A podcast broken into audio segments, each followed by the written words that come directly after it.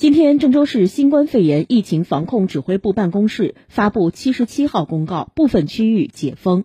一、航空港区，自二零二二年五月五号九时起，以下区域解除管控管理：一、滨河办事处雍州路以东、滨河西路在建以西、大航路以南、洞庭湖路以北区域；二、滨河办事处临空街以东、滨河西路在建以西、大航路以南。